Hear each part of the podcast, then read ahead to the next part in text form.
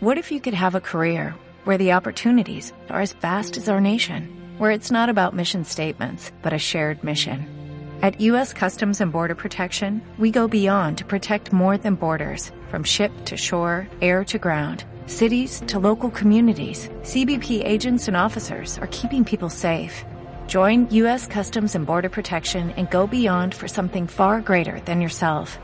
Learn more at cbp.gov/careers.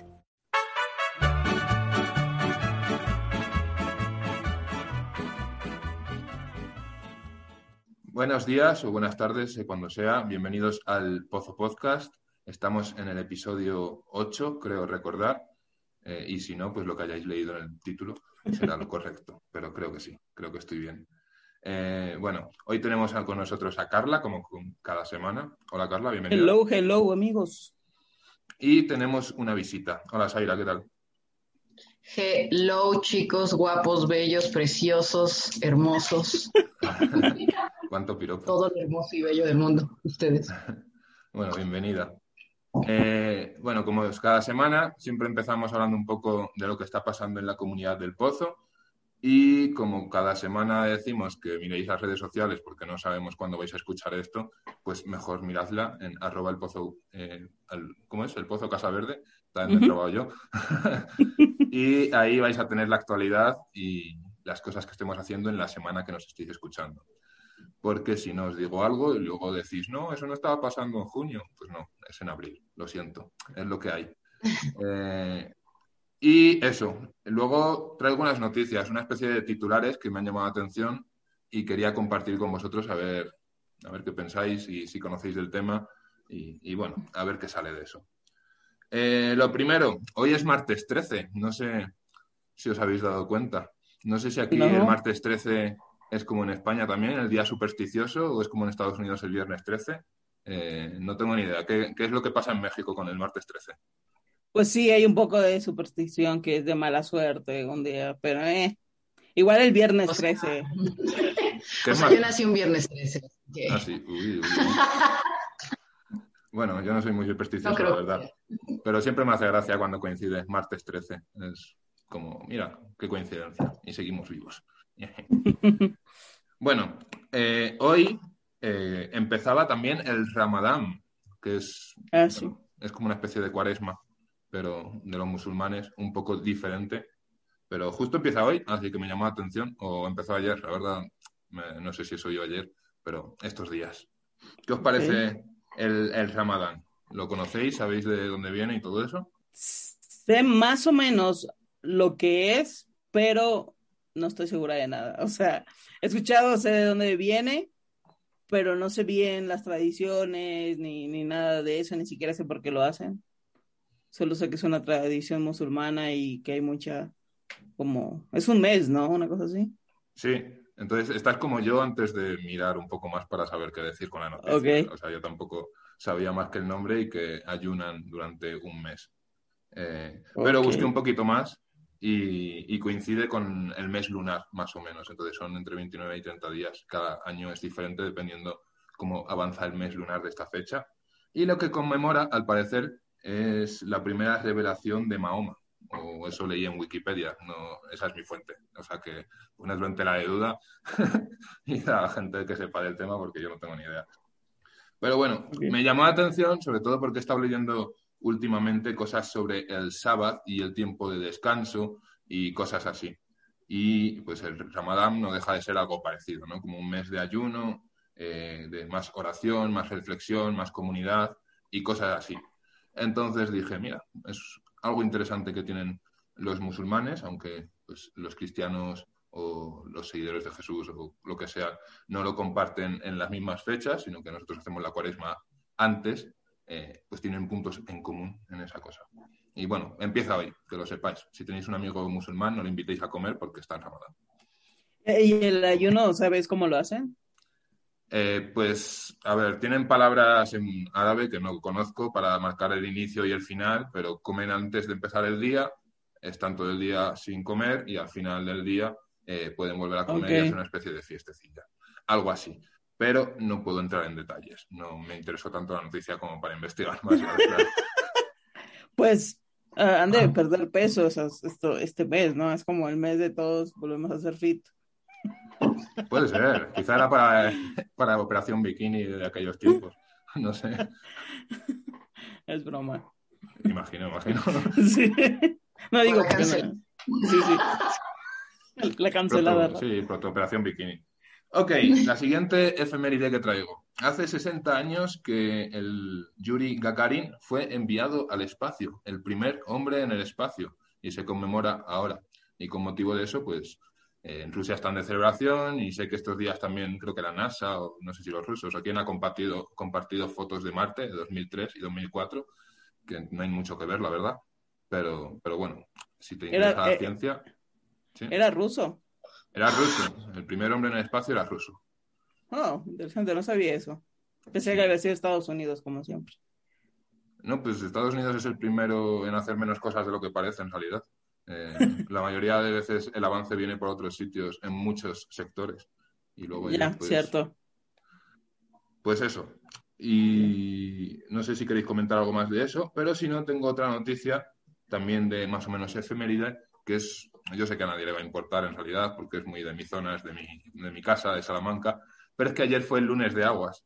Eh, yo sé que Carla conoce este festivo, eh, pero probablemente Zaira no haya escuchado de él en la vida. a, mí me encantó saber la historia y lo que significaba. O sea, verdad que lo cuenta Alex, está muy, o sea, se me hace muy divertido. ¿Qué es, qué es, qué es? Ok, en realidad el lunes de aguas hoy en día pues ya no tiene el significado con el que empezó. Pero la verdadera historia detrás del, día, y la he estado buscando un poco más porque yo la conozco por tradición, pero digo, a ver si es que la tradición que yo tengo es lo que me ha llevado a mí, pero la verdadera historia es otra. Y no, es la, conocida. Y todo eh, viene de hace ya mucho tiempo, de 1543 aproximadamente, de esa época, en la que había un joven rey español que llegó a Salamanca y que se iba a casar. Y cuando llegó a Salamanca, conoció las dos caras de la, moneda, las dos caras de la vida en Salamanca. Una de ellas es la que es más famosa a nivel internacional, que es que tiene una universidad de las más antiguas del mundo, eh, entonces en un sitio muy de estudio, eh, un montón de estudiantes había ahí, creo que leí que había como 8.000 estudiantes, que son muchos, que en aquella época Madrid tenía como 10.000 habitantes en total, o sea, imaginaros lo que era en esa época. También es cierto que Madrid fue una solo, solo una villa, como un pueblo pequeñito, hasta que al final alguien decidió poner ahí la capital. Pero bueno, que era un sitio muy importante de estudio. Pero también había otra parte, ¿no? Donde hay muchos estudiantes, eh, también hay mucha fiesta. Y eso no era tan conocido. Así que se descubrió con esa vertiente más promiscua, más, eh, bueno, como son las vidas eh, en los lugares así. Y no le gustó, porque este señor, que aunque era joven, era muy conservador. Así que decidió hacer un edicto y dijo que durante la cuaresma, por lo menos, eso que enlazo con el ramadán de antes, eh, no se podía comer carne y todo tipo de carne, hablando también eh, metafóricamente, ¿no? Así que prohibió eh, el sexo y por eso envió a las prostitutas al otro lado de la ciudad, las cruzando el río. Y durante 40 días Salamanca se quedaba pues austera y sin, bueno, sin prostitución, que tampoco es algo especialmente malo, pero eso era. El caso es que cuando terminaba la cuaresma, volvían eh, todas. Y eso es lo que llamamos lunes de aguas. La celebración de que podíamos ya comer carne y que volvían eh, las prostitutas a la ciudad. Así que eso es lo que se conmemora, básicamente. Qué belleza. No, y ves a la gente afuera de la ciudad, bueno, ya no están afuera, pero como hay un río alrededor de Salamanca, entonces todos salen y celebran ahí, llevan como una, una empanada, una especie de platillo y, y, echan fiesta a la orilla del, del río. Es increíble la cantidad, o sea, porque todos los estudiantes no van a clases y, y, van a celebrar el... Creo que es festivo, ¿no? No hay clases. La mitad del día es festivo, la tarde. Por la mañana, en teoría, todos tienen que hacer sus quehaceres. Y por la tarde es un festivo que no cuenta como oficialmente. Es solo de nuestra wow. Sí, sí, sí, Wow. Cuando yo estuve ahí, me, tocó uno y era una locura. Sí, es que es divertido al final. Hoy en día lo que se hace es eso, pues nos reunimos y pasamos un tiempo en comunidad eh, por ejemplo, en mi iglesia, los lunes de agua lo que hacíamos era ir al campo, a casa de alguien que tiene campo y comer allí, jugar a juegos y cosas así. O sea, nada que ver. Pero como es como un tiempo ahora, pues entre amigos o con familia o cosas así para ir, no sé, al río ya, pues no, porque el río está contaminado y está lleno de gente, de universitarios de cualquier sitio. Pero vas a otro río o a otra parte del campo y pasas ahí el día con, los niños y, y jugando y divirtiéndote. Y al final eso es lo que nos ha quedado. Y tengo otra noticia, eh, pero esta yo no sé cuánto vais a estar puestas, porque es todavía, aunque es muy popular, es todavía una especie de nicho. Y es que eh, Sara Socas ha sido la primera freestyler en ascender a la FMS en la historia. Y lo mismo he dicho en muchas palabras que no sabéis de qué estoy hablando. ¿Qué es la eh, FMS? Ok, FMS es Freestyle Master Series. Es ah, una liga de freestyle profesional. Cuando hablo de freestyle, hablo de rap de batallas de gallos, batallas de improvisación con rap. Y eh, es la liga profesional que lleva estando como tres años o cuatro años. Eh, ahora está también en México, hace poco hubo el nuevo campeón. Y eh, Sara Socas es una chica y es la primera vez que una chica clasifica para competir con, bueno, pues con los demás chicos que están allí. Pues Así bravo. sí, bravo por ella. Es muy buena, es de Canarias. Y, ¿Ah, sí? sí, sí. No, sé si, luego en TikTok me aparece una chica haciendo, este, ¿cómo se llama? ¿Freestyle? Sí, freestyle está bien. Y este, pero no sé si sea ella, la, la, voy, a, la voy a buscar, quiero, quiero ver. Sí, busca, tiene muy buenas canciones y, y, siempre en las batallas también es muy social y, bueno, es muy simpática también. Luego, aunque se insulte con los demás gallos ahí en las batallas, luego es un amor de persona y, muy buena onda. Así que, sí podéis seguirla en las redes sociales y apoyar. Ahí vamos, las mujeres. Nice. bueno, eso es todo lo que tenía preparado, pero se me olvidó antes avisar, y ya os habréis dado cuenta quizás, estamos grabando esto a través de Zoom, por lo tanto, eh, dependemos de la conexión y si veis que hay algún corte o lo que sea, pedimos ya perdón, eh, es lo que hay, eh, es lo que tiene Internet y, la tecnología, que a veces es más complicada de lo que parece. Pero bueno, avisados quedáis y os dejo con Carla, que nos va a contar un poquito más de lo que vamos a hablar hoy. Bueno, como ya escucharon, está aquí Zaira. Zaira es una muy buena amiga y parte de la comunidad del Pozo. Ella es psicóloga y también tiene una licenciatura en danza. Y para mí es una de las personas más inteligentes que conozco. Siempre tengo conversaciones muy buenas con ella y ella está como en este proceso de crear un modelo de educativo, o no sé si llamarlo así, ¿cómo lo llamarías esto que, te gustaría hacer o que estás haciendo? Pues no, no sé. es que, es que ya ahora en la plática que tengamos ah, veremos un poquito más, pero como, como algo educativo. Sí, estás, está tratando de hacer algo diferente. Entonces, vamos a hablar de eso, vamos a hablar de la educación y cómo es la educación en el mundo y tal vez eh, en el país, pero cómo esto influye cada día en nuestras vidas y cómo hemos tomado la educación, ¿no? Entonces, eh, Zaira nos va a hablar, vamos a hablar con Zaira más bien de, estos temas, nos va a ilustrar un poquillo más. Eh, y, no sé, primero vamos a empezar por, eh, ¿cómo crees que debería ser eh, la educación, hablando utópicamente tal vez, o cuál sería esa, eso para ti? ¿Qué sería eso? Chan, chan, chan, chan. Pues justo, ¿no? Lo que estaba pensando y la otra vez platicaba. Que bueno, desde, desde formular la pregunta, ahí está bien interesante, ¿no? Porque volvemos a, comenzamos a hablar desde eh, qué debería de ser, qué tendría que ser, que así, ¿no? Como si la educación y, las cosas que tengan que ver con el ser humano se pudieran encasillar, como que se puedan cuantificar, ¿no? Y más que hablar del debería, más bien sería para mí como mi experiencia docente y lo que yo puedo observar es qué se necesitaría, cuál es la funcionalidad de la educación respecto a la sociedad, porque recordemos que la educación está hecha para crear a seres que se puedan insertar en la sociedad. Entonces, más bien creo que la educación que tenemos está teniendo un, grave problema porque no está respondiendo a las necesidades que hay porque inclusive el, modelo de escuela que tenemos es antiquísimo, ¿sabes?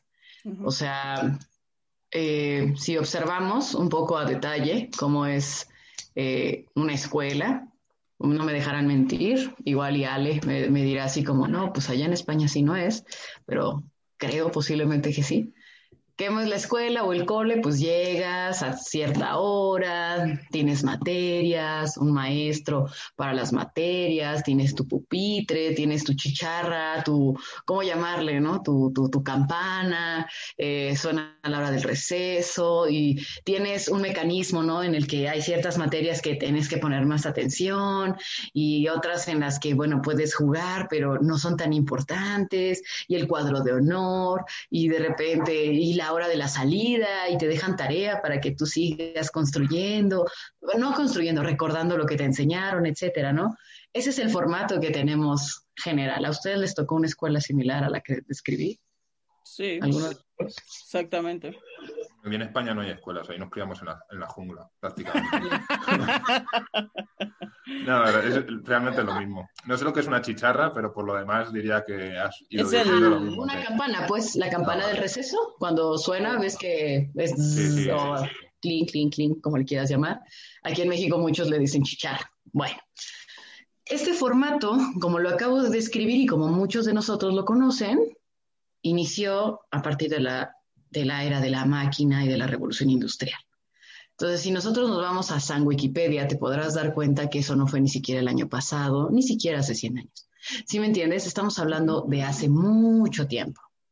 ¿Qué significa esto cuando hubo todo lo de la revolución industrial y lo que se necesitaba era generar personas, escucha muy bien, generar personas que se adaptaran a llevar a cabo las, las máquinas, ¿no? Para generar las cosas, ¿no? Entonces, la escuela estaba hecho, hecha de tal forma que el humano, cuando se insertara a la fábrica, pues ya fuera más fácil que se insertara la fábrica, ¿no? Entonces, por eso tenías eh, horarios establecidos, porque en las industrias tenían horarios establecidos. Tenías tu hora, tu hora de receso, porque en la industria estaba tu hora de receso. Tenías tus horas de cambio de actividades, como la chicharra, pues en la empresa también pasaba, ¿no? Entonces, la forma institucionalizada de la educación, de la escuela, se hizo y se creó para generar personas que trabajaran en una fábrica hablemos de la máquina, como el, ferrocarril, ¿sí me explico? Ahora, todo esto está padrísimo. Mi pregunta es, ¿cuántos ferrocarriles y cuántas industrias de esta forma tú ahorita en tu cerebro dices, no manches, yo quiero trabajar ahí? Mi vida es ir a esa industria a donde yo le voy a echar carbón, no manches, ya, Dios mío, desde que nací vi, vi, una caricatura de Mickey Mouse, cómo le echaba carbón al, ferrocarril. Y yo dije, quiero ser eso de grande. No he escuchado que nadie hayamos soñado con eso. Entonces, ¿por qué sigue teniendo esa forma la institución educativa?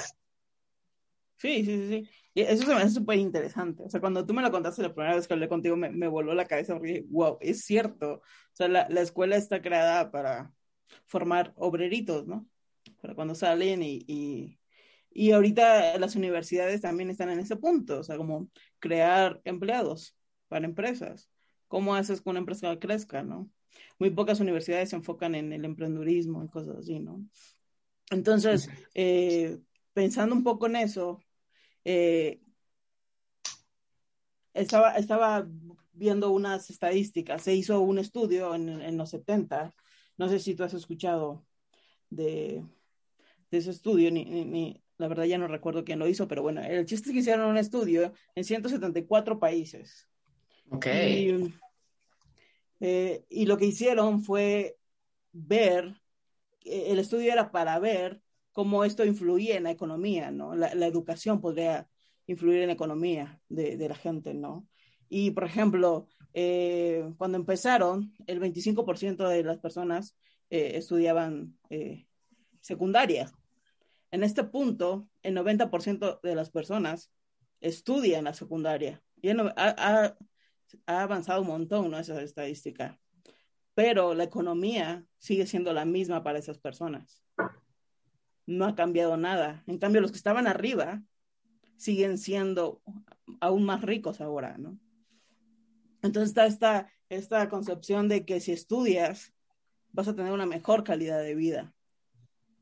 Y la realidad en el mundo está comprobado que no es esa. ¿Qué piensas de eso? Ok, vamos a partir las cosas en pedacitos, ¿no? Porque ya nos vamos a aventar así como al trancazo mayor. Y está padre de repente fantasear un poco, ¿no? Porque, porque es más fácil fantasear y ya después que te digan las cosas, ¿no? Como cuando te dan esas fantasías de, de chico, ¿no? Y escribes cartas esperando que lleguen cosas y después te das cuenta que, que es para, dicen los papás, ¿no? Para que tengas más fantasía, ¿no? Según. Ok, mira. A ver. Me gustaría terminar contestándote bien la pregunta pasada, ¿va? Para mí, por todo lo que yo te decía de la educación y lo que les mencioné sobre el sistema, para mí lo que se necesita ahorita en la, en la educación es que la educación dejara de ser lo que es y pudiera ser un fenómeno formador, transformador, integral del ser humano, que permita explorar el entorno, entenderlo a partir de su propia perspectiva de su ser, de su corporeidad, de su sensación, sentimiento, y fomentar capacidad crítica constante para ser un humano creador que sea propositivo de su existencia y de su entorno social. Acabo de decir un chorizo muy grande, pero lo que se nos olvida es que el ser humano es múltiple, no es una cosa, porque no es una cosa. El ser humano es un buen de cosas. El ser humano es holístico. Holístico no es nada que tenga que ver con cosas así de tarot ni nada. No, holístico hace referencia a que es integrar, integral. Integra muchas partes. Ahora, diciendo esto, acerca de que la educación necesitaría ser un fenómeno de esta forma, que se le permita desarrollar al ser humano todas las variantes de lo que es un ser humano, que es el conocimiento interno y el conocimiento externo y de su entorno, etcétera, etcétera, lo que acabas de mencionar, Carlita, es que cuando hablamos de la educación y el problema de la educación, es como si estuviéramos hablando de un tema filosófico sofista, me decían eso, ¿no? Es decir, muy interesante, que le puedes sacar muchísimas, muchísimos gajos, muchísimas ramas, te puedes quedar cinco o seis horas hablándolo, pero estás hablando de algo efímero que no existe. Estás hablando de un síntoma, no del problema. El problema jamás va a ser la educación, el modelo educativo, el docente, el alumno, la situación familiar. Muchos ahorita, los que nos estén escuchando, van a decir, oye, Buenos Aires está medio cucu, porque por supuesto que si el docente no sabe, no puede enseñar bien a mi hijo. Por supuesto que si en la casa de la personita esta tiene violencia intrafamiliar, no va a poder estudiar. Por supuesto que si la escuela de mi hijo tiene, no tiene agua, no va a poder estudiar bien, etcétera, etcétera. Sí, pero no es un problema o una culpa de uno, sino es el síntoma del sistema capital en el que vivimos. Esta historia que te cuentan en esta nota que lees Es que fíjate que ya nos dimos cuenta que aunque estudies maestría y doctorado, no vas a tener una mejor calidad de vida. Bueno, es que esa es la idea del hombre moderno y del hombre de la ilustración, del hombre ilustrado. Mientras más conoces, más soy activo en la libertad que yo tengo y que me ha dado el Estado para poder crear y hacer cosas. Pero no es verdad el Estado crea esas instituciones. La educación es una institución, no me refiero a un edificio, una institución que mueve todo lo que hay alrededor, que se llama sociedad. Entonces, el Estado crea este, esa institución para generar personitas que sostengan el mismo sistema. Entonces, el problema no es que si no enseñan emprendimiento, que si no saben de negocios, que si no saben de economía, que si no saben eh, cuidado del cuerpo, yoga. Aquí es qué está pasando en el Estado y en la sociedad que ya no, nosotros no nos estamos sosteniendo. O sea, ya no importa qué tanto sepas, porque hace dos, tres generaciones, tus papás y tus abuelos, ellos tenían una licenciatura y se volvían multimillonarios.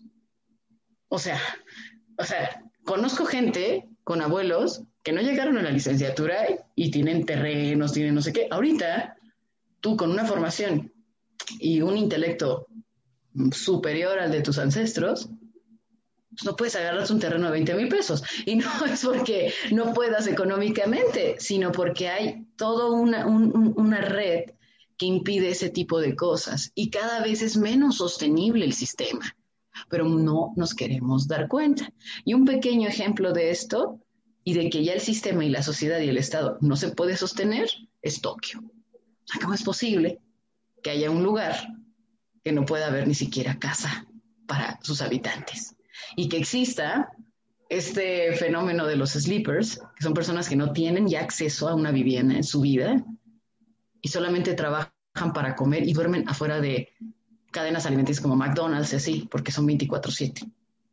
¿Por qué hay fenómenos así y normalizados, porque aparte el discurso ahora de, la normalización de la violencia, que la gente es necia y no quiere darse cuenta, ¿no? Es de que no es cierto, siempre ha sido así normal, la gente ya es bien sentidita, generación de cristal.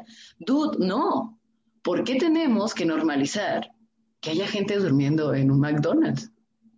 Es de que no le echó ganas, es bien burro. No. No. El sistema no segrega y es parte de él. Ah, ya me puse intensa, pero es que la neta es que.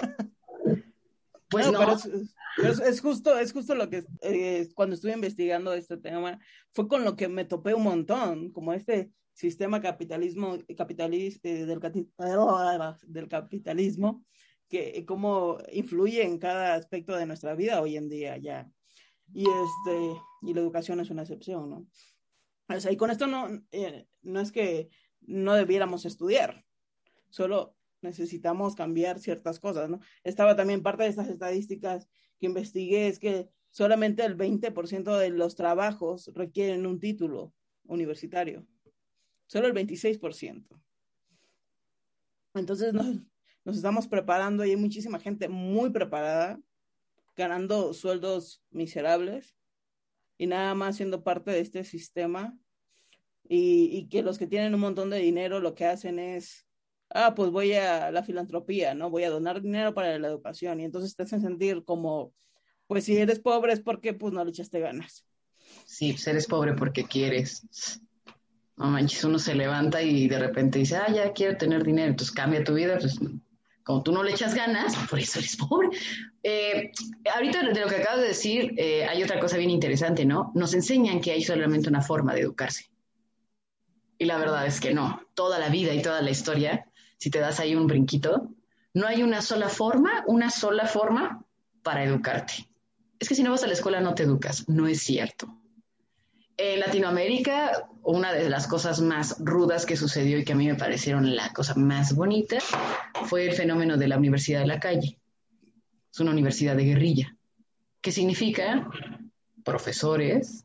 Ah, porque obviamente tenemos el poder, que el poder ahora también es la información, ¿no? Entonces, si quieres obtener cierta información, pues eh, tienes que ser cierta universidad, tener cierto rango económico, etc., etc. Por eso existen hackers que han bajado un chorro de, información y gracias a ellos hay gente que ha podido hacer sus, investigaciones, pero bueno, anyway.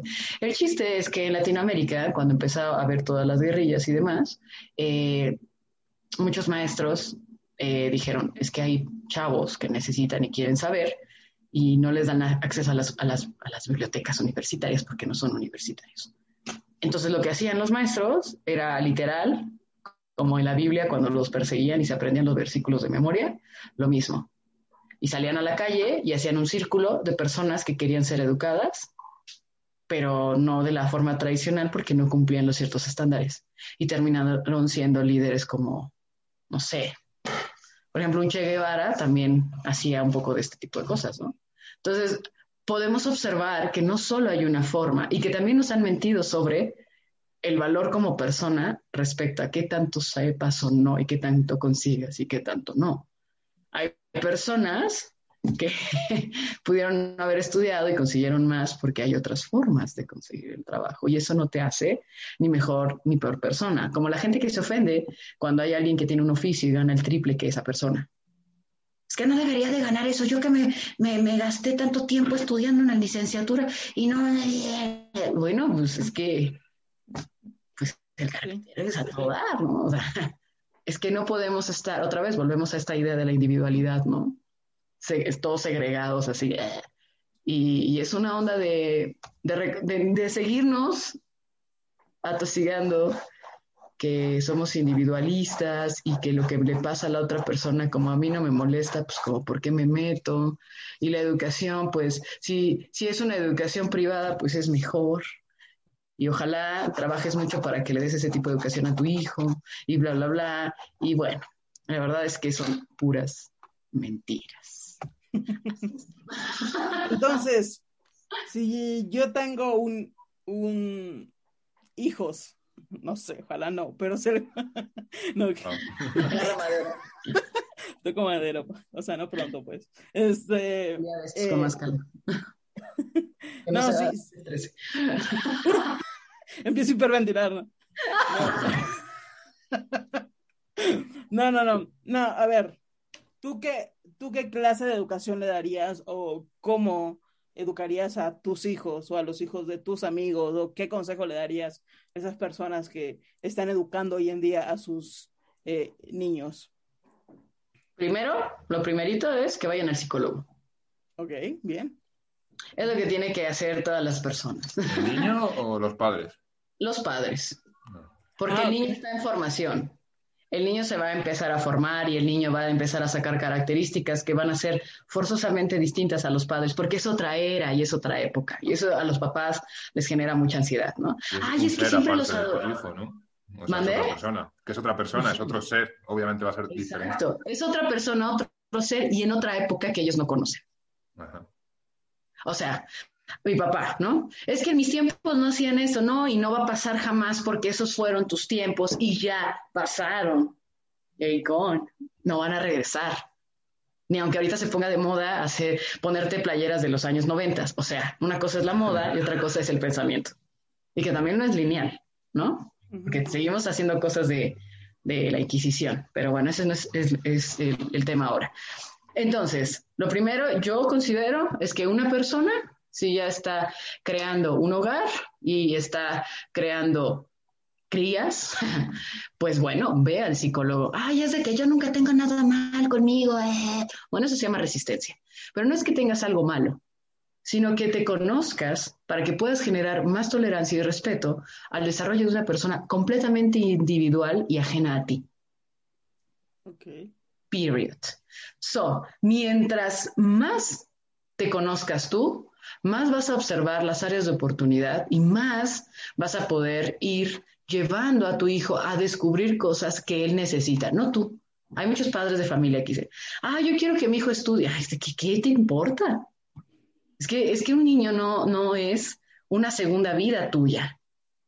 Eso es algo muy egoísta. Mucha gente dice, ay, yo estaba solo, por lo tanto voy a tener un hijo para, para no estar solo. Eso es egoísmo, ¿no? O sea, pues tienes hijos porque quieres ser parte de la construcción de un ser humano, no porque te sientes solo, no porque quieres tener una relación más, más sólida con tu pareja, no porque pues así te dijeron tus papás que tenía que suceder el desarrollo humano, ¿no? O sea, de que creces, te casas y así, o sea, ¿por qué, para qué estás teniendo hijos, no? Para comenzar, pero yo creo que lo, el primer consejo sería, ve al psicólogo, que te observes, que tú solito te confrontes y digas, esto sí me sirve, esto no me sirve. Rayos, este es un peso que he traído desde que mi papá me dijo que fuera contador y yo no quería, ¿no? Ah, rayos. Y entonces tú te desembarañes todas las cosas que traes. Mucha gente dice, yo no la necesito, es que yo estoy muy bien. Pero no necesariamente necesitas tener un trastorno o estar mal para ir al psicólogo. Hay gente que tiene revisiones de chequeo al dentista y no es porque tenga caries, es solamente porque es un chequeo. It's the same. So, eso sería lo primero. Y lo segundo es que recordemos que somos seres integradores, integrales. ¿Sale? No somos seres unitarios. Es decir, no somos solamente la materia gris, que este también está raro, ¿no? Fenómeno. No somos solamente lo que nosotros sustraigamos y que pongamos en el cerebro, y tampoco somos solamente la sociedad, sino que las dos cosas están mezcladas en un ser único llamado Carla, Ale o Zaira. ¿Ok? Lo importante es saber qué trae Alex, Carla y Zaira para poder ofrecerle herramientas y se pueda desarrollar este ser único.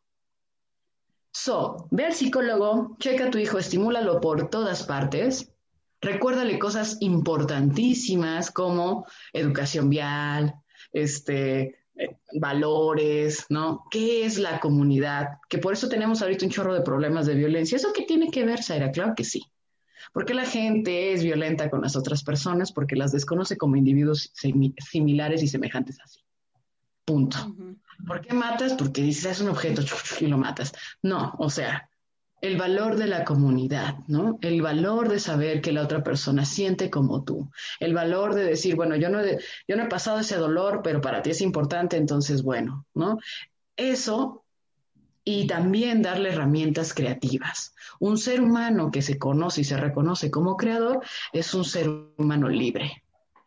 Cuando tú le dices a alguien, ah, es de que tú no puedes, ya, gracias, lo acabas de bloquear. Esa persona tal vez no va a poder hacer la actividad llamada pintura en óleo, pero ¿qué crees? Tal vez no vaya a poder hacer contabilidad. ¿Y qué crees? Tal vez no haya. Eh, ¿Por qué?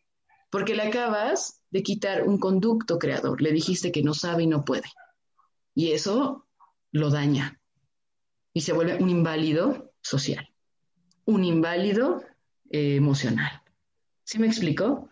Entonces, mi consejo sería eso, ve al psicólogo, observa a tu hijo, dale todas las herramientas posibles para que se desarrolle todo, no solamente es el conocimiento, sino también el cuerpo. ¿Cuántos de nosotros conocemos nuestro cuerpo? A mí me ha pasado que en danza estás bailando y de repente hay un paso y te dicen estira tal cosa y de repente dices, rayos, yo no sabía que tenía ese músculo. O sea, está chistoso, ¿no? Bueno, tú estudias danza y la gente que no estudia danza, como, ¿por qué no sabemos dónde están los que parte el músculo, ¿no? Y va más allá de que si te interesa o no.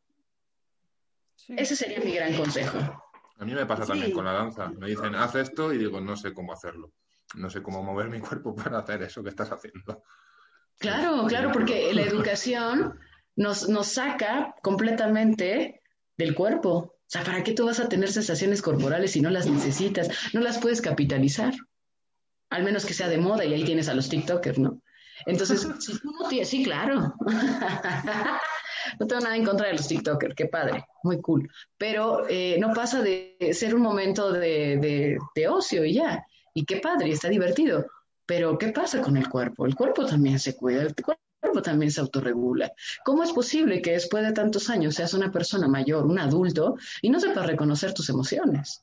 No, no, no es que estemos tontos, es que no nos han dado jamás la oportunidad. Seguramente en algún momento de nuestras vidas, algunos de ustedes ha escuchado, esta onda de, no, tú eres valiente, tú, tú eres fuerte, ¿no? Y entonces con esa idea de que eres valiente y eres fuerte, cuando tienes un problema y quieres llorar, haces, no, yo soy fuerte y le voy a demostrar que soy capaz. O sea, no estamos en una novela mexicana todo el día, all day night. O sea, no. No, no, no es así, Marichu, corres y así, nada de eso. Es la vida real. La vida es que nosotros tenemos sentimientos en distintas formas. Por ejemplo, yo, Zaira, te puedo, te puedo decir que yo en el día tengo días de felicidad, tengo días de tristeza, tengo momentos de nostalgia, momentos de alegría, momentos de pereza y todo, en un solo día. Y no, no estoy loca, soy un humano. Veo una película y digo, ay, no manches, estuvo bien padre, puedo llorar. Y después digo, ay, eso me motivó, le voy a hablar a esta amiga, ¿no? Ay, estoy feliz, es un momento bien alegre. Digo, ay, le cuelgo. Ay, me acuerdo cuando éramos chiquitas, soy nostálgica, ¿no? Ay, ¿sí me entiendes? Todo el mundo pasa así, pero nos dicen que no, que lo único que vale es ser feliz y ser motivador toda tu vida y ser exitoso, levantarte a las 5 de la mañana, ir a hacer ejercicio, tomar un café. Nel, o sea, hay gente que le funciona, genial, hay gente que se levanta y no quiere hacer nada y quiere llorar y está también bien. Nada de eso es... Sí, y, pensaba en, siempre he pensado en eso, ¿no? Eh, más últimamente, ¿no? Como me hubiera encantado que en la escuela me enseñaran a lidiar con mis emociones. Pero muchas veces ni la maestra podía cuidar sus emociones y nos trataba súper mal, o sea, ¿qué, qué pensamos, no? Pero tampoco es todo culpa de la maestra, porque en mi casa tampoco lo vi, porque ellos tampoco les enseñaron a lidiar con sus emociones, ¿no? Entonces venimos ahí cargando y en, esa, que aquí estoy yo eh, dándome cuenta y espero que en las futuras generaciones que vengan de mí, pues pueda cambiar esa parte, ¿no?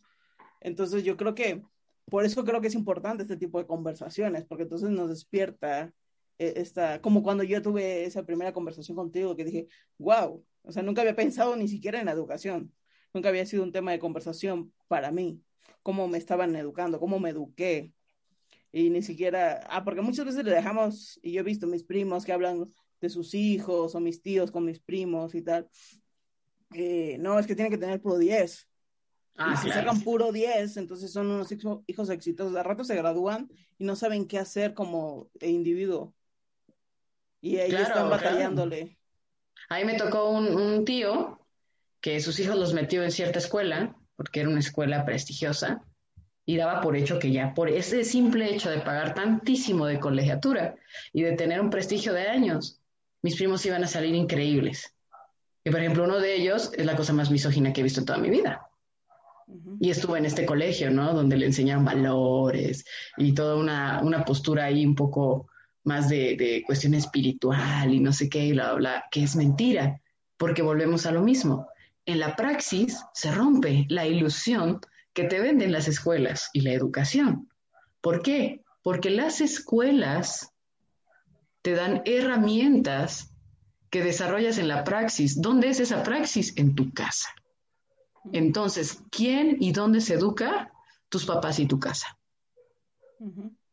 ay, es que esa escuela es bien chafa, que no sé qué, bla, bla, bla. O sea, o sea, sí, pero, pero no.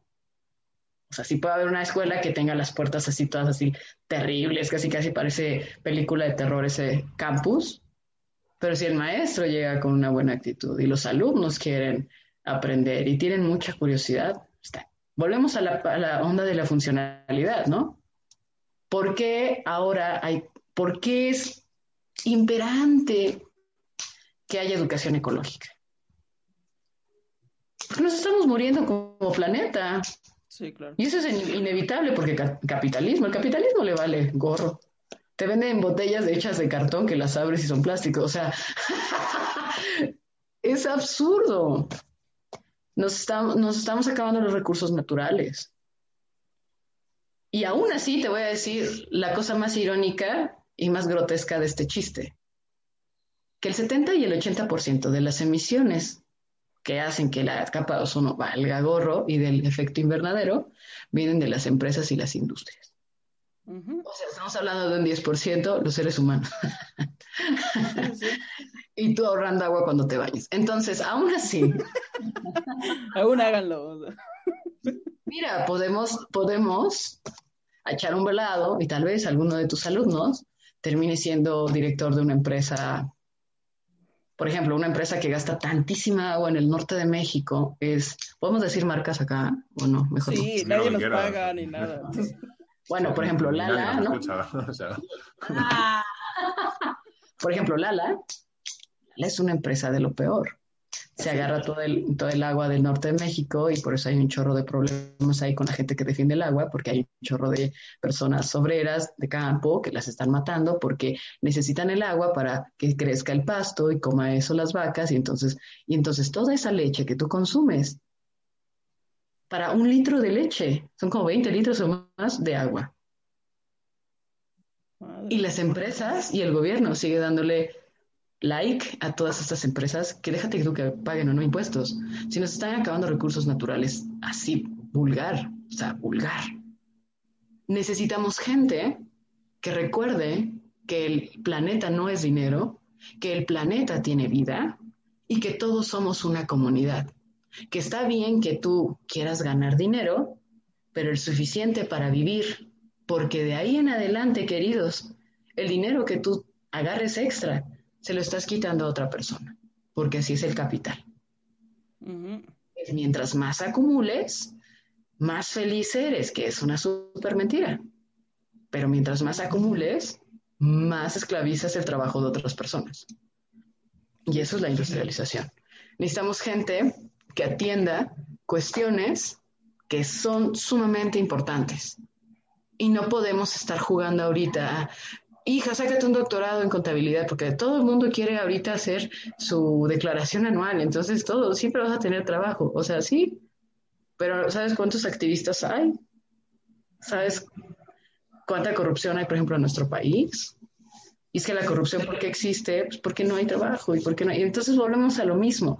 Hablar de la educación es hablar de un síntoma que le beneficia al Estado gobierno.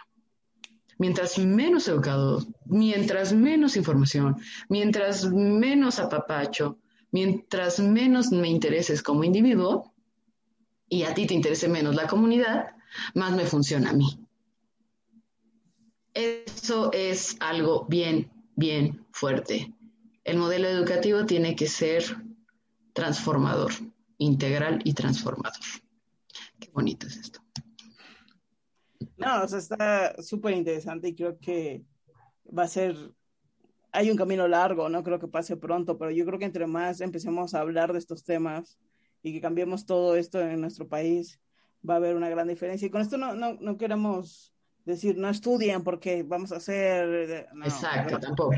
Este, parte de esta investigación que, que de la que busqué eh, estas estadísticas, me dio una estadística feliz, bueno, que me hizo feliz más que nada, ¿no? Que la educación está conectada con la longevidad. Es decir, tomaron de referencia tres países, Cuba, Estados Unidos y Nueva Guinea. Entonces, Cuba es un país muy pobre, pero es un país muy educado y tiene un nivel de vida, una, ¿cómo se dice? Eh, viven mucho más tiempo que Estados Unidos. Estados Unidos es un país mucho más rico, ¿no? Pero ¿qué pasó? Eh, Cuba es un país bastante, bastante eh, educado, ¿no? Luego Nueva Guinea, Nueva Guinea tiene muchísima riqueza por el petróleo y todo ese rollo, pero no están educados, solo viven hasta, hasta 60 años, su expectativa de vida es de 60 años, ¿no? Entonces, la educación nos hace tomar mejores decisiones de vida en general. Entonces, nos da una sabiduría, nos da una inteligencia que nos hace tomar mejores decisiones y a la vez tener una vida, pues, mejor, ¿no? Entonces, claramente nos conviene educarnos, nos conviene tener bases, conocimientos, ah, pero ahora tenemos que ver de qué manera nos vamos a educar. Si nuestra educación va a ser, como hablaba Zaira, no, holística, vamos a educar nuestras emociones, vamos a educar nuestras, eh, nuestra vida social, cómo nos vamos a relacionar con otros, de qué manera vamos a amar al mundo, ¿no? Eh, creo que ha sido un muy buen tema. Yo creo que daría para hablar mucho más, pero ya nos pasamos. Ups. No, no nos pasamos, ahí estamos. Eh, no sé, Alex, ¿quieres comentar algo? Ah, no has hablado tanto. Bueno, es que estaba, pues no sabía muy bien por dónde iba la conversación, pero realmente es muy interesante y, yo estoy muy de acuerdo como en el análisis que ella hace del tema. Eh, a mí me pasaba también allí en España, que creo que la situación es lo mismo prácticamente y se vive lo mismo, al menos en todo Occidente. Eh, no porque eh, vivamos bajo un sistema capitalista, porque hay muchos sistemas educativos diferentes dentro de Occidente, pero sin duda en muchos países eh, lo más importante es pues el dinero y miran más por el dinero que por las personas. Y a mí me parecía muy triste cuando tenía que votar elecciones anteriores porque decía, pero en lo que quieren convertir el país no es en lo que, que yo quiero. O sea, yo quiero que inviertan en las personas y seamos más ricos o más pobres, entre comillas, pues bueno, pero lo importante es que la gente en el país en el que yo esté viva bien y para mí es algo importante. Y todo eso que ha hablado de, enseñarnos a conocer nuestro cuerpo, eh, no solo físico, sino emocionalmente, es algo que también es muy importante. O sea, hay mucho... Eh, o sea, no solo es que no te enseñan, sino que cuando muestras una emoción negativa, entre comillas, porque no digo que haya emociones negativas, pero como mal vista, te reprimen, ¿no? Eh, y te obligan a poner una buena cara, aunque estés muriéndote por dentro, o si tienes una pataleta por lo que sea, o lo que sea, ¿no? No te enseñan hacerlo bien. Eh, se trata de aparentar delante de personas. Y, podríamos ir a mil cosas, ¿no? O sea, algo que yo me daba cuenta, eh, y no sé si ibas a preguntar sobre la experiencia personal de cada uno del sistema educativo o no, pero yo ya cuento. Justo, justo, justo, este, sorry que te interrumpa, Ale, justo iba para allá. O sea, de todo esto, de cómo es la educación y todo lo que ustedes observan, y es que es bien importante y bien padre observar que tú, tú vienes de otro lugar, ¿no? Que pudieran contestar ustedes cómo ha sido su experiencia, qué es lo que ustedes observan que les funciona, no les funciona. Justo lo que acaba de decir Ale, que me pareció a mí muy bueno, que es esta idea de, bueno, es que la riqueza sí es importante, pero cómo esa riqueza se implementa para mi pueblo, ¿no? Y, y lo que decías ahorita en el estudio que decías, bueno, es que estos, estos fueron con más, más vida que estos y bla, bla, bla, pero es que no es la educación, es el sistema. O sea, Cuba es comunista, o sea, Estados Unidos capitalista asquerosísimo. Entonces, volvemos a lo mismo y, y Nueva Guinea, pues es una onda del de, de, ser colonizados. Entonces, la gente que está colonizada se, se, se, se, sigue el sistema hegemónico que no le pertenece y por eso es infeliz. So, en todo esto que acabamos todos de platicar, sí me encantaría que pudieran ustedes poner su, su, experiencia, ¿no? Así como, no, mi, mi, infancia fue bien chida, todo fue increíble y gracias a todo eso que me pasó, soy lo que soy, está bien padre, pero porque te pasaron cosas buenas, ¿no? Porque a veces se romantiza esta idea, ¿no? De, ay, a mí me fue re mal, pero gracias a que me fue re mal, ahora soy la persona que soy. Entonces, bueno, ¿cómo, cómo ustedes vivieron su experiencia educativa? ¿Qué mejorarían o qué no respecto a lo que ustedes estaban viviendo y que ahorita ven que su educación les permite que funcionen o no social profesional, emocional, espiritual, etcétera, mente. Alex, tú ibas a decir algo entonces. Date. Sí, yo iba a decir que, o sea, yo soy un fracaso del sistema educativo español. Eh, yo me considero así y levanto el puño orgulloso. Eh, eh, por muchas razones. O sea, en primer lugar, no tengo universidad, ¿no? Entonces, eso ya es raro hoy en día. Y mira, no me ha ido mal. he vivido al menos en dos países, he viajado un montón y he sobrevivido. Eh, y estoy contento con ello y he aprendido muchísimas cosas, que está bien. Pero no solo eso, sino yo me daba cuenta también en, en las clases de chico, como ya desde pequeño, primaria, secundaria, lo que sea, que al final lo que al menos pasa en España es que te premian la memorización, pero ni siquiera te enseñan a memorizar. Te premian que aprendas o memorices cosas que van diciendo. Y, y creo que eso es parte del, de ese bagaje que llevamos teniendo eh, anticuado en el, motor educativo de, bueno, al menos que yo conozco. Eh, esa idea de que, bueno, ahora mismo tengo aquí mi teléfono y tengo más información aquí de lo que me va a caer en mi cerebro nunca y de la que tenía ninguno de los eh, antiguos sabios, ¿no? o sea, no podían soñar ni con algo así. Entonces, ya no es tan útil como podría ser. Antes un sabio era el que sabía muchas cosas porque no había información en otros sitios, pero desde la imprenta y mucho después ya desde Internet, eh, tenemos mucho acceso, que es una es como a la globalización de la universidad en la calle, en cierto sentido. Como yo puedo aprender eh, del MIT eh, de clases de, vamos, que valen un montón de dinero gratis en YouTube, que suben ahí de grandes profesores. Entonces, no necesito eso. No necesito que me enseñen a memorizar, necesito que me enseñen a qué hacer con toda la información u otras cosas. Y con las matemáticas pasa parecido, no es memorizar, pero es mecanizar. O sea, lo que hablabas de la industria, que de ahí venimos, de ese proceso de mecanización que hacen las calculadoras, que no me sirve para nada. Repetir y repetir un mismo eh, hecho hasta que sea fórmula y la pongo en el examen. Pero no sé resolver un problema. Si me cambian algo del problema, ¿qué hago? Porque ya no es lo mismo que yo he practicado con el profesor. Entonces, creo que desde el principio, bueno, y aparte de que yo me aburría un montón, las cosas que estaban haciendo allí no eran muy útiles y yo no me sentía muy cómodo. Y, digo en general, porque había profesores que a mí me encantaban de historia, que te hacían, eh, dictaban la lección y te ibas copiando. Pero a mí me gusta eso y yo lo hacía encantado con un mm. profesor en concreto y con otro me aburría y no copiaba nada. Pero es como de personas al final y algunos me motivaban, la mayoría no. Y bueno, al final un fracaso escolar, pero al final sigo aprendiendo hoy en día y no tiene nada que ver con una institución eh, que me lleve a educarme, sino tiene que ver con, eh, con lo que yo tengo de querer educarme hoy en día y con los años. O sea, cuando eres niño, pues a lo mejor no te interesa tanto.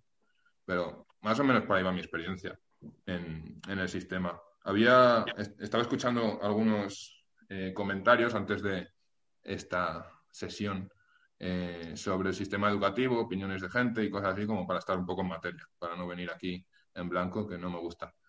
Y escuché a alguien que lo comparaba con el castigo de Sísifo. No sé si os suena el mito de Sísifo, que es ese mito griego en el que eh, condenan a Sísifo a subir una roca por una montaña, que luego cae y tiene que volver a subir. Pues eso es lo que yo diría que para mí era el sistema educativo. Como no va, porque ya no es que subas una roca porque alguien la va a utilizar para construir algo súper cool. Es que va a caer y no va a servir para nada.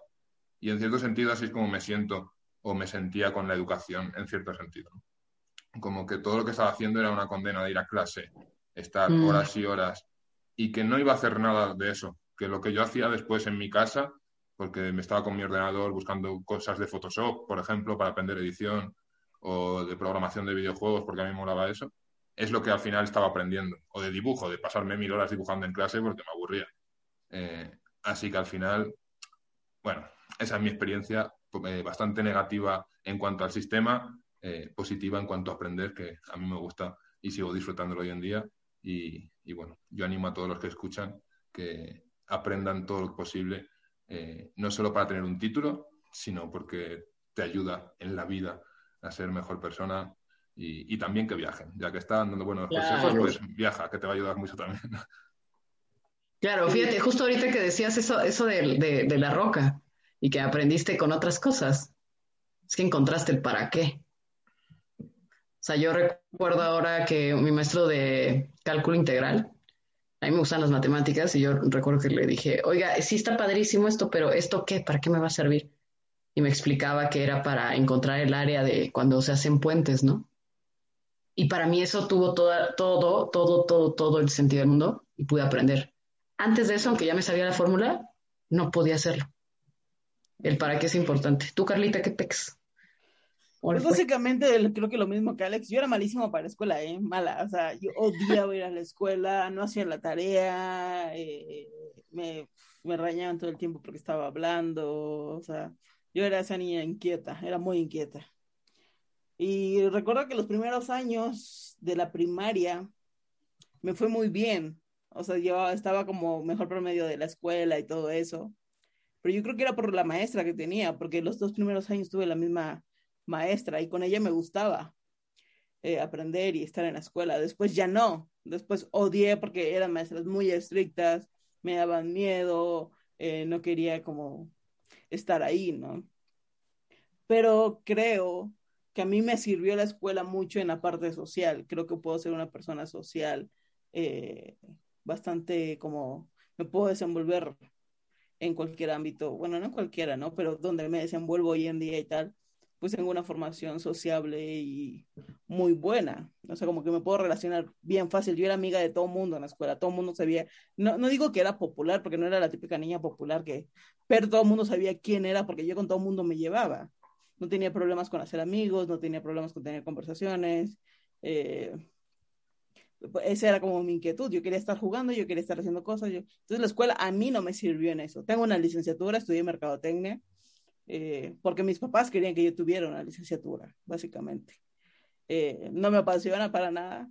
me gusta, no me apasiona, creo que se me hace una carrera interesante, pero también creo que puedo, pude haberme metido a, algún diplomado de manejo de redes sociales y mercadotecnia y yo hubiera aprendido todo lo que me eché en cuatro años. O sea, creo que hay cosas o hay tipo de, de, conocimiento que puedes adquirir de una manera mucho más rápida y sencilla, sin tener que echarte cuatro años de universidad. Porque terminas la universidad, tienes que buscar trabajo y después no tienes trabajo porque no tienes experiencia, pero pues no tienes experiencia porque nadie te quiere dar trabajo. Entonces estás ahí en ese ciclo vicioso de la vida que nunca, entonces, nada, lo mismo que, que Alex prácticamente. Eh, eh, eh, pero yo recuerdo que había de verdad estudiantes, amigos que eran muy buenos, de verdad muy, muy buenos en la escuela y eran matadísimos y, y pues sí, les iba cool en la escuela, pero después se graduaron y les ha costado un montón desenvolverse en la vida ante las circunstancias. Entonces, yo no creo que ellos estuvieran mal, pero qué cool que además de que les dieron todas estas herramientas de inteligencia, eh, pues matemáticas y todas esas cosas, no sé cómo llamarle, eh, hubieran tenido también una inteligencia emocional, una inteligencia social, una inteligencia, o sea, que hubiera sido como completo, ¿no? Toda esa educación. ahorita estarían dominando el mundo, ¿no? Bueno, se puede decir. Pero sí, esa es mi experiencia con la escuela, básicamente y lo que hacemos ahorita es completamente diferente. O sea, Alex y yo lo, lo, que estamos haciendo aquí con el pozo, pues yo en mi vida pensé que iba a estar haciendo esto porque ni siquiera sabía que existía un lugar como este, ¿no? Que pudiera existir. Claro, claro, y, eso, eso, es bien, bien bonito porque te das cuenta que volvemos al, al inicio, ¿no? La educación necesita ser formadora y transformadora para algo que, debe, que, que, que funcione en la sociedad. ¿no? O sea, funciona en la sociedad. La educación necesita ser funcional y viceversa. Ay, qué bonito es hablar de esto. A mí me encanta. Es muy, es muy bonito. Muy, muy, muy bonito, porque, porque y es muy difícil, ¿eh? es muy difícil el, el trabajo del docente, ¿no?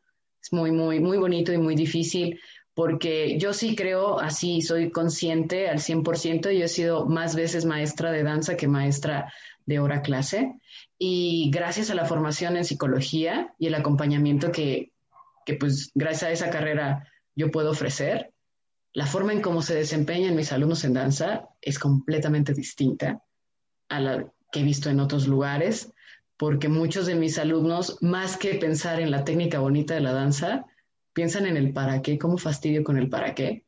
Y he visto a tantas personas transformar su vida por el simple hecho de conocer sus emociones y su cuerpo, que eso lo llevan a la vida profesional y bueno, para mí es así, gracias a Dios, digo, wow, o sea, eso es lo que nos necesitarían enseñar a todos desde el kinder, que nos den herramientas para todo, porque cuando nosotros tomemos la decisión de qué es lo que queremos realmente estudiar, como lo dijo Ale, es porque la curiosidad siempre está, es innata, pero cuando ya dices tú, quiero estudiar esto, quiero esto, es porque ya lo tienes claro. Y eso no lo vas a tener claro a los 18 y muchísimo menos a los 8 años.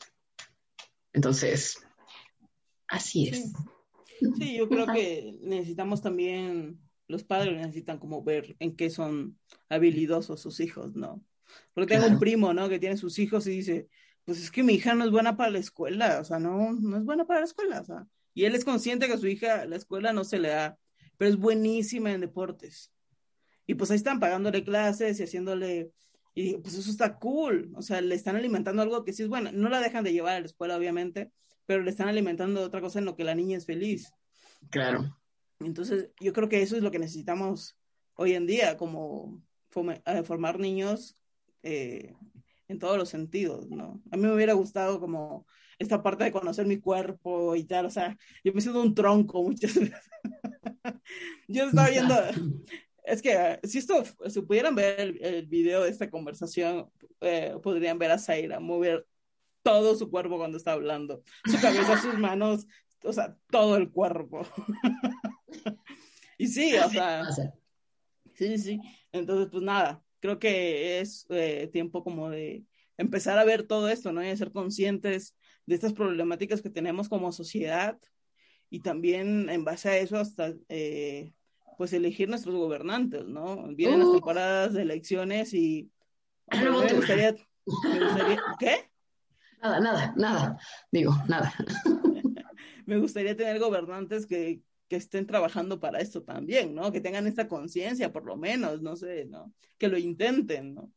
Eh, pues no sé, creo que es un tema. Es, el, es el trabajo teórico, pero el práctico no es ese lamentablemente. Todo el mundo pensamos, ¿no? Ay, debería haber un gobernante así. Pero la verdad es que el ejercicio político está ya muy... Sí, no, empieza por nuestras casas, definitivamente, ¿no? Pero me refiero a los modelos económicos y todo esto que, podría irse cambiando de a poco, ¿no? Eh, crear empresas que sean para todos y no solo para algunos. O sea, eh, estos sistemas, no digo el comunismo, ¿no? Pero hay muchas cosas del marxismo que son muy, muy buenas, no digo todo, porque no, pero, pero que se podrían implementar en una sociedad. No sé, tipo, me gusta mucho la empresa que es Boeing, porque es una empresa que es cooperativa y es para todos sus empleados. Entonces, qué cool que, que, podríamos tener todos este tipo de empresas, ¿no? Donde todos están siendo igual de importantes, ¿no? En un equipo. Pero bueno. Yo creo que, eh, por último, para yo cerrar mi, mi witty witty para con ustedes y para la gente que escuche, me gustaría que pudieran todos echarse ahí como un chorro de preguntas hacia uno mismo y que se echen ahí una lecturita de qué rayos es la teoría crítica que eso nos va a ayudar un chorro a, encontrar eh, nuevos lugares eh, desde donde ver eh, las, las problemáticas. Y para todo el público, me encantaría de sobremanera que leyeran Momo, no sé si lo han leído, que es un librito bien bonito, es un cuento. El, el autor es Michael Ende, no sé cómo se pronuncia, pero voy a decirle Ende. Este, búsquenlo, es una lectura bien sencilla y aquí te va a hablar acerca de, lo que realmente es valioso para vivir y de cómo hay esta, esta realidad, ¿no? Que, que funge como, como, como el sistema. Y es, es, es, bien bonito. Y me encantaría solo dejarles con esa última recomendación y que critiquen todo, no criticar nada más porque eres un ser humano enojón, sino critica todo para encontrar esto que encontró Ale, ¿no? Que es el para qué. El para qué de mi existencia, ¿no? Hay mucha gente que dice, tengo crisis, ¿por qué tenemos crisis? Pues porque pues, por primera vez después de 30 años te preguntas, ¿para qué haces cosas, no? Entonces, el para qué creo que necesita ser una constante en la vida de todos y pues eso es lo que les puedo dejar el día de hoy. Y muchos besos y abrazos. Ámense mucho siempre. Neta, neta, neta. Muchas gracias, Seira. Vale. Ok, pues voy a cerrarlo todo y quería decir, eh, bueno, leeré ese libro que no lo he leído y quería recomendar dos libros que estoy yo leyendo ahora también, eh, que te van a ayudar a tener una mayor, eh, una espiritualidad, espiritualidad, emocionalmente sana, que es literalmente el título. Eh, se llama eso y es de Peter Escacerro. Eh, viene muy bien para afrontarlo desde una perspectiva también como espiritual y cristiana. es la experiencia de un pastor que descubrió mucho más tarde que tenía emociones y cambió su vida gracias a ello. Así que eso es algo que nos pasa a mucha gente y probablemente hay mucha gente que todavía no las ha descubierto y que es mayor que yo.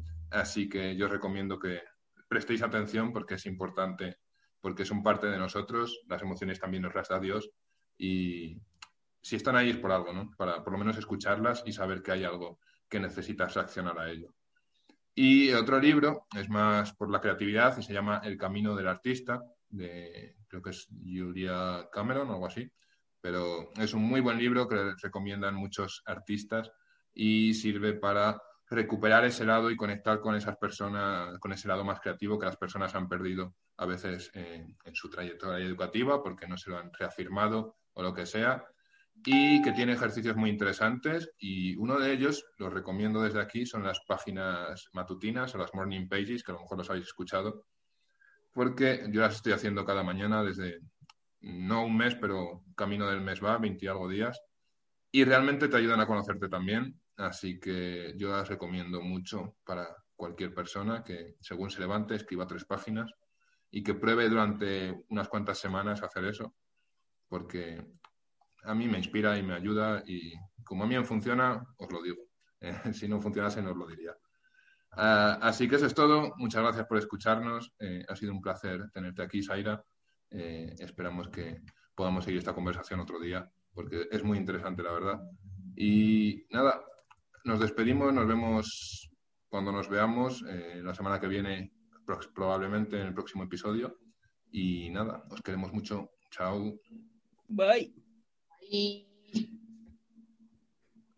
Como nuevo cliente de Western Union, puedes disfrutar de una tarifa de envío de 0 dólares en tu primera transferencia internacional de dinero en línea. Envía dinero a los tuyos en casa de manera rápida, fácil y conveniente. Visita westernunion.com o descarga nuestra app hoy mismo y tu primera tarifa de envío corre por nuestra cuenta. Apliquen ganancias por cambio de moneda. No disponible para tarjetas de crédito y envíos a Cuba. Servicios proporcionados por Western Union Financial Services Inc. NMLS 906983 o Western Union International Services LLS NMLS 9069 85